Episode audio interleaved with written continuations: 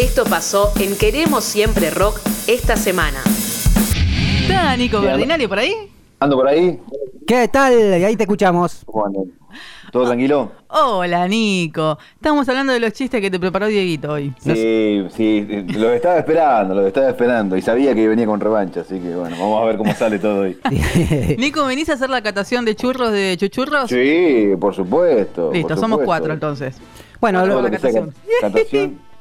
Churro relleno con dulce de leche, solitos. eh, ¿Cuál es la preferencia, Y Nico? dale con los rellenos. No, No, hay no, el, que venga así. ¿no? El dulce de leche es riquísimo, relleno siempre. Eh, nunca, eh, pues, que era el más, el más común en, en mi época, o por ahí en mi casa, no sé, realmente. Yo soy, yo me quedé en Necochea, Claro, en la playa, comiendo churros. claro.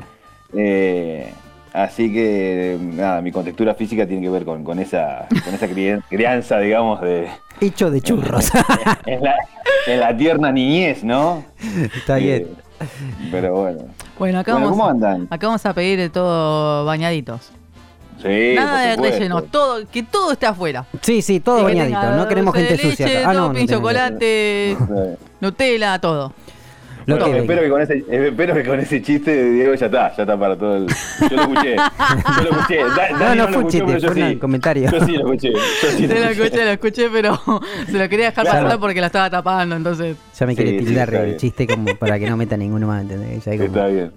Ah, ¿qué, qué, Nico? ¿Todo bien? Bueno, ¿qué nos traes hoy Bien. acá en la columna Bueno. de discos sueltos?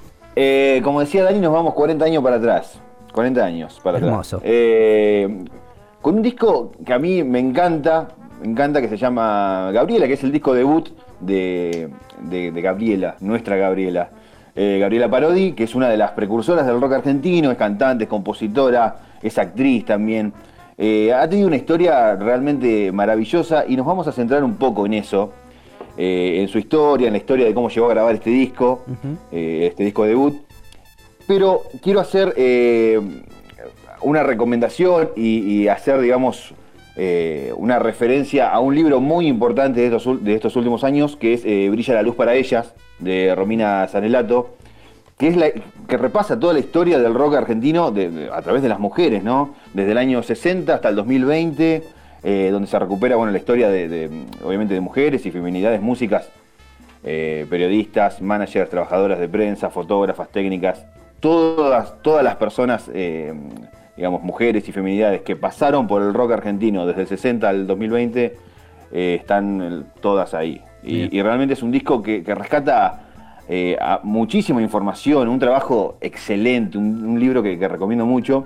Eh, y entonces va demostrando con el correr de los años cómo, cómo pasan de ser ¿no? esas primeras musas, entre comillas, guías espirituales, ¿no? Incluso hasta groupies, y, y- y empiezan a formar parte, empiezan a ganar ese lugar que les corresponde y que todavía hasta el día de hoy eh, se sigue peleando. Incluso, bueno, ella hace un, un- un cierre simbólico en el Gardel de Oro de, de Marilina Bertoldi, así que es un, li- un- un libro que, que recomiendo muchísimo. Eh, nombra a, a un montón de, de- de artistas y, y personas que pasaron por, por- y que están todavía en esta, mu- en esta música, en nuestro rock. Eh, Rosario Borefari, Juana Molina, Pablo Mafía, eh, Sandra y Celeste, Eruca Sativa y una de las primeras personas y músicas que, nombra es a Gabriela, donde hace también un trabajo de, recopilación de información, de, de rescate, digamos, periodístico increíble. Eh, y ahí habla un poco de lo que fue eh, la vida de Gabriela, cómo llegó a grabar este disco. eh, como, como les decía, una de las primeras figuras femeninas de- del rock argentino, ¿no? del rock nacional en aquel entonces. Participó del acusticazo del año 72. eh, estuvo en la, mm, en la segunda y en la tercera edición de- del Bar Rock. eh, incluso si uno pone el, el- VHS o el DVD o busca en YouTube Rock hasta que se ponga el sol, la película, eh, se la puede ver a ella. Así que, nada, es una artista más que importante para, para nuestra música y, y- está buenísimo que distintos libros, distintos sitios, distintas páginas y distintos programas de radio sigan, sigan hablando de ella y de muchas de otras personas que, que, que formaron parte y son, son importantes de- para esta cultura. ¿eh? Así que si, si quieren, eh, este es el preámbulo. Si quieren ya, ya comienzo, si no tienen nada que... Si no hay objeción. Antes de que, porque en algún momento alguien lo va a preguntar cuando después volvamos a compartir esta columna, Sí. ¿tiene alguna relación con Teresa Parodi? Bueno, no esa la parte, no, la verdad que no la busqué. Mientras escribía todo el guion, digo, ¿ten- ¿será algo de Teresa Parodi? Yo la ¿Será algo de busqué y pero yo, no encontré Pero nada. yo seguía escribiendo, ¿viste? Seguía, me, seguía metido, metido en el disco. Eh, No, no me hice el tiempo realmente. Eh, Yo la busqué así muy por ah, arriba y no encontré nada. eh, No, ah, está bien, bueno, ahí, está, ahí está la, la respuesta. Habría que preguntarle a ella. La podríamos, Eh, ¿no? Bueno, sí, Porque ahora, sí, ahora sí, ya sabemos que, que la tenemos por ahí cerquita, Eh, como que- para que está cerca. tirarle Está- consulta. que- sí, está buenísimo. está bueno, buenísimo. eh, dale, te Bueno, dejamos, te dejamos, te dejamos, dale. Vamos. Desarrolle. Eh, bueno, eh, ella nace en Argentina en el año 45. Esta es una historia que, que en tanto en el libro como en distintos portales se, se cuenta, eh, que es hija de diplomáticos, por lo, por lo cual ella ya de chica empieza a viajar mucho, eh, a viajar mucho posta, ¿no? Portugal, Irlanda, Turquía, Brasil. Anduvo por todos lados y de, todos esos lados, por supuesto, recibió distintas influencias eh, artísticas y musicales y ya desde chica co- comenzó ese interés ¿no? por, la música, las artes en general. No solo eso, sino que a finales de los 60, en, en 66, se fue a vivir sola a París, siendo muy joven, eh, donde empieza a trabajar como actriz y ya empieza a cantar, ¿no? Eh, digamos que agarró todo ese movimiento artístico de, final de los años 60, o de la segunda mitad de los años 60, los lo agarró directamente en, en París, ¿no? Mayo francés, eh, eso se- también estuvo en distintas partes del mundo, la costa oeste de Estados Unidos, el Londres del año 67. eh, en Argentina teníamos el, el Ditela, que también hay un libro muy interesante sobre todo ese movimiento jóvenes con ganas de hacer cosas, obviamente, y un montón de gente no joven con ganas de apalear todos esos movimientos. Eh, pero realmente de ahí salió muchísima información, mucha gente con ganas de hacer cosas y, y que, que sigue repercutiendo hasta el día de hoy, claramente. Bueno, eh, ella agarró parte de eso en- directamente en París. Eh, pero así todo, en el año 69 vuelve a Argentina. Vuelve a Argentina con ganas de, de hacer cosas y ahí conoce a quien en ese momento era el manager de Almendra, Aníbal Gruart, eh, que automáticamente eh, eh, le presenta a Delmiro Morinari, guitarrista de, de Almendra, ¿no? Y empiezan a trabajar en las propias canciones de Gabriela. Edita. Parece, parece bastante automático. En esa época es como que ha- había mucha efervescencia artística y, no te digo que todas las personas que tenían ganas de hacer algo podían hacer algo, pero seguramente estando en el lugar o conociendo a, a gente y demás, se podía llegar, por ejemplo, en el caso de ella, a grabar Campesina al Sol, que es su primer single, eh, ahí de principios de la década del 70. Eh, estamos hablando a cuatro años, cinco años de- del punto de inflexión del rock argentino, que es la balsa. Estamos a- hablando de, de- de- de la primera, Sí, las la primeras primera- épocas, ¿no? La primera camada, O- o- digamos. Claro, hablando post la balsa, ¿no? Obviamente antes hay toda una historia muy interesante, pero como punto de inflexión la balsa, estamos hablando de ahí. Manal, Almendra, Day, estamos, y ahí estaba Gabriela. Em, Gabriela debuta, digamos, sin un, sin un proyecto de banda o, o sin nada fijo, bueno, no, de acá a 10 años lo que quiero, no, no. Se juntó con la banda y, debutaron en, la segunda edición del Bar Rock del año 71, ante más de, de 5.000 personas, esto en el velódromo eh, municipal, a finales del año 71. Eh, y ella recuerda en una, en una entrevista que le hicieron para un portal, para la historia del rock.com.ar, eh, respecto a, esa época, ¿no? Dice, bueno, en una época tan machista y convulsionada, política y socialmente, como fueron los años 70 en este país, eh, había que tener una gran mezcla de coraje e inconsciencia para debutar ante 5.000 personas en un festival de rock tan gigante en el cual todos eran hombres, menos yo, decía Gabriela, y donde inevitablemente sucedían eventos violentos, ya que la gente no solo iba a escuchar música, también a descargar mucha de la represión y bronca que se, que se sentía en ese momento, ¿no? Realmente, eh, una imagen simbólica de todo lo que pasaba y ella ahí parada con su banda, con sus vestidos, eh, cantando y devorándose a 5.000 personas porque realmente todas las críticas, los recuerdos de ese, de ese show son fantásticos eh, y ella también lo recuerda de una manera muy linda, pese a, como dice ella, esa mezcla de, de inconsciencia y coraje que, que la, que la llevó a estar ahí, ¿no? Eh, bueno, no, no vas a decir ningún chiste, nada. ¿Puedo seguir? No, no, no. Este es un momento de seriedad. Vos viste cómo nos estamos portando, ¿no? Es momento de seriedad. Ahora- Estoy atentamente ahora escuchando y, y nutriéndome de, de- de tu información. Yo todo el tiempo. Está bien. Ahora, ahora me doy cuenta que, claro, cuando ustedes no, no hablan, no hacen chistes, yo no puedo tomar agua. Así que es necesario. Claro. Bueno. No, bueno, por este Bien. momento te escuchamos atentamente acá. Bien. Este, Si querés, que Vamos rellene, si ¿eh? querés que rellene, yo te reconfirmo que No, no, no. tiene nada que ver con Teresa Parodi. Lo acabo de Perfecto, volver a chequear. perfecto. Perfecto, perfecto. Bueno, vamos ya con el, con el disco. El disco, eh, como mucho del material de aquella época, hay muy poca información. Ahí está la información que, que está en el disco nomás. Eh, no se conserva mucha data, de- no solo de este disco, sino de casi nada. Eh, pero bueno, lo traje igual de todas maneras porque me parece algo muy importante para, para conocer y es un momento muy, muy lindo y muy importante, vuelvo a, a repetir, de lo que es eh, el origen ¿no? de, de esta de, de ese post la balsa. Eh, mm, bueno, en la ficha técnica vamos un poco a, a la data de la gente que, que trabajó ahí. Estuvo, bueno, como producido por Delmiro Morinari, guitarrista Almendra, que ya en aquel entonces estaba, había editado el primer disco de Color Humano. Eh, y bueno, y el personal que trabajaba en, las grabaciones de los discos no era como ahora, si por ahí todavía hay grabaciones, por supuesto, que son la banda y un, y un, y un productor que hace de ingeniero y hace de todo lo que puede, eh, pero por ahí unas producciones más grandes, capaz que tenés 10 personas trabajando, dando vueltas por ahí, en ese momento no había mucha gente realmente. Eh, en los créditos figura Norberto Orliac como técnico de grabación, que en su currículum está prácticamente todos los discos de rock de aquellos años. Está Billy Bond, está Papos Blues, está Voz Day, Color Humano, Pescado Rabioso, Quelarre. Todos pasaron por, por las manos de- del técnico Norberto Orliac.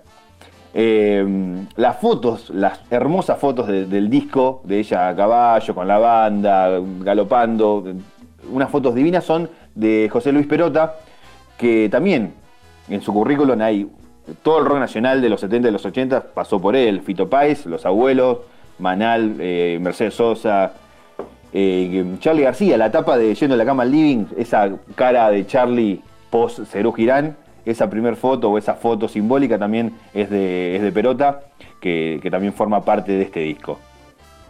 Eh, como músicos, también era una época en donde, bueno, che, preciso un baterista, vení para acá, eh, preciso un bajista, bueno, yo toco, yo toco, vamos.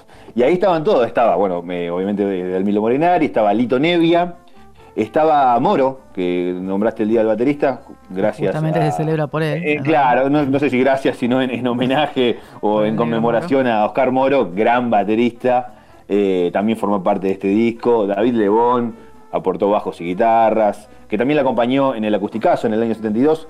En formato acústico estuvo Lebón, estuvo Gieco también, eh, Raúl Porcheto, bueno, la verdad que una seguidilla de, músicos que pasaron por ese disco eh, muy, pero muy, muy interesante. Bueno, eh, estamos, hago un repasito de lo que fue el post, este, este disco, porque también es interesante saber que después de este disco ella no hizo mucho más acá.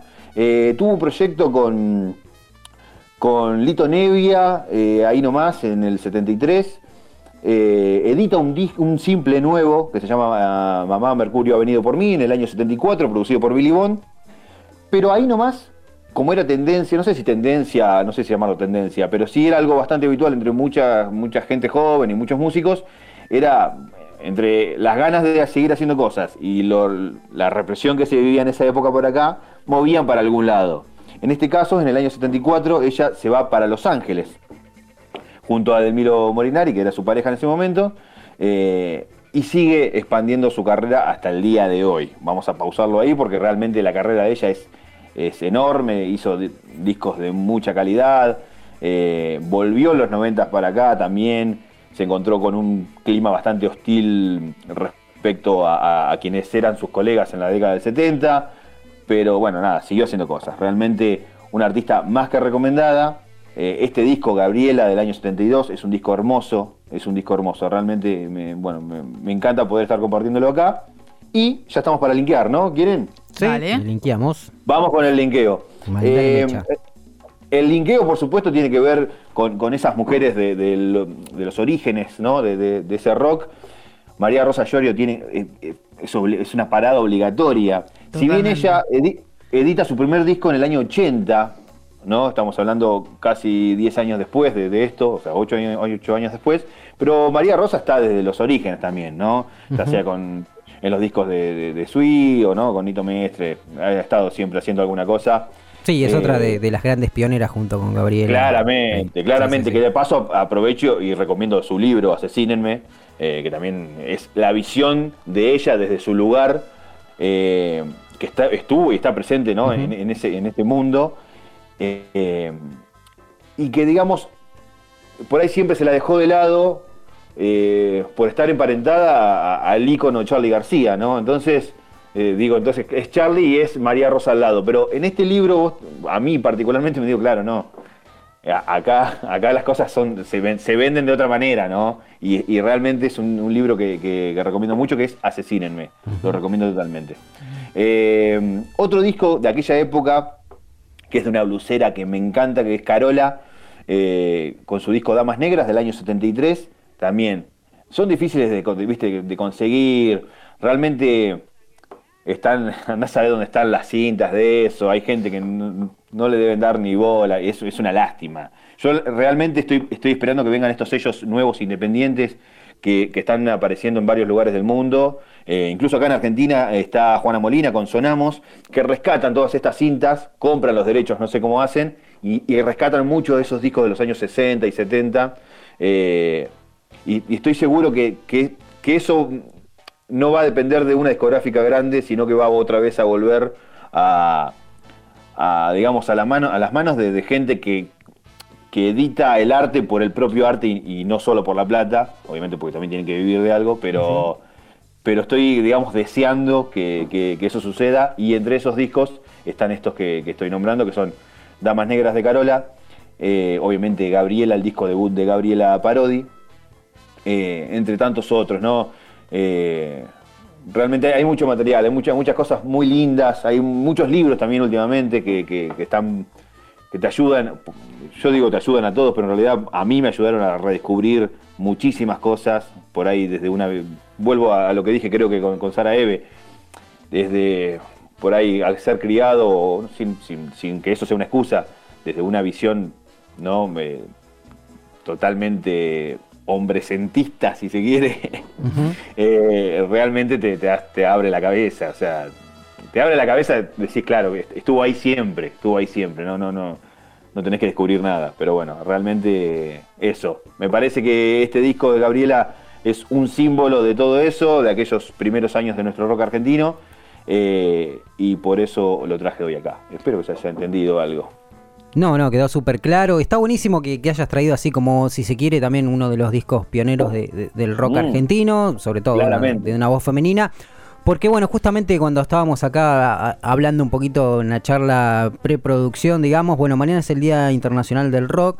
Entonces estábamos hablando un poco de, de- de compartir de, de cómo empezó esta locura de- del rock argentino, Ah. cómo se desarrolló acá en Argentina, ir un poquito para atrás, más allá de la balsa, ¿no? Porque tenemos, como vos decías, el, el- el antes la balsa y el post la balsa, Sí, sería como después de Cristo y antes de Cristo, ¿no? Una cosa así del, del rock argentino. Exactamente, sí, sí. Entonces, bueno, estamos tratando ahí de cerrar algo para. Bueno, el martes que viene vamos a hablar un poco, estoy espoleando la cuestión, pero vamos a hablar un poco de, de la historia y también recordando un poco todo lo que fue, ¿no? Cómo, cómo nació. Me gusta porque yo voy a Está spoilear bueno. lo que vamos a hacer mañana en las redes y vos ya spoileaste una semana. O lo spoileé o lo estoy vendiendo, depende cómo lo veas. Bueno, Es verdad, este- es está- verdad. lo estás vendiendo, lo estás vendiendo. Bueno, Sí, así no que nada. Nico, estás invitado a trabajar mucho esta semana para... Sí. Bueno, bueno. Para tirarnos- tirarnos data. Está, está bueno, está bueno. Sí, vamos a estar en contacto para eso. Me, me gusta mucho. Eh, algo que, eh, que, nada, lo dejamos pendiente para una próxima, ¿no? Escuchando la historia de, de Gabriela, Mm. pensé en un paralelismo al aire, no lo, ni lo vamos a tocar ahora porque le fuimos de tiempo, están No. los chicos de la Sí, entrevista ya ya esperando, pero me llama la atención la similitud que hay entre cómo se manejaban en aquel entonces y cómo se manejan ahora, como que van, como que eran siempre los mismos grupitos, eran solistas, por ahí, o dúos, o tríos, no sé, que siempre se terminaban agrupando para proyectos. Y es un poco lo que pasa ahora también con la movida de- del trap, de, del trap más que nada. Y es- ¿No? es Es, que- es es como que- que, es vol- una, una familia en definitiva. Woz, Duki. Claramente, si no, te- si no, si no te apoyás a- con tus colegas, digamos, si no tenés el primer apoyo directo que son tus colegas, eh, es muy difícil después que, que puedan suceder cosas tan lindas como esas, ¿no? Claro, pero una cosa es el apoyo y otra cosa es agruparse para los proyectos. No, Eso bueno, es lo bueno, que me digo, eh, me llama mucho el la atención. ese. Me llama mucho la atención cómo estos pibes volvieron a las raíces de cómo de- de- del trabajo en equipo. Va, Sí, sí, sí. Claro, claro, claro. ¿no? Y, y Claro. justamente a, a reivindicar la camaradería entre, entre músicos, que estaba siendo bastante dejada de lado. Complicado. sí. bastante complicadete. Bueno, Nico, Nico. Listo. bienvenido seas a trabajar mucho mañana y durante la semana, Pa. mañana en las redes, en la Sí. semana. Sí, sí, sí, sí. Full time. Yo estoy, estoy cubriendo vacaciones en el laburo y ya ahí estoy demasiado. No me, no me digas a trabajar porque me, me deprimo. Uh, te está pasando la factura del mes, Dieguito, ¿eh? Anotala. Eh, pero, pero bueno, bueno, voy- vamos, vamos a hacer todo lo posible. Nico, muchísimas gracias por esta nueva edición de Discos Sueltos. Nos escuchamos dentro de un mes.